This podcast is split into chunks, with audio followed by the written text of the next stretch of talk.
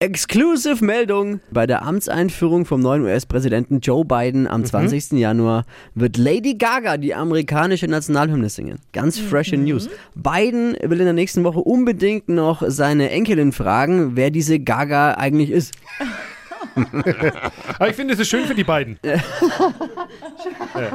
Schade, dass der Wendler abgesagt hat. Ne? Naja. Lady Gaga. Guter Ersatz, äh, weil ja Mr. Völlig Gaga beschlossen hat, nicht zu erscheinen. Ne?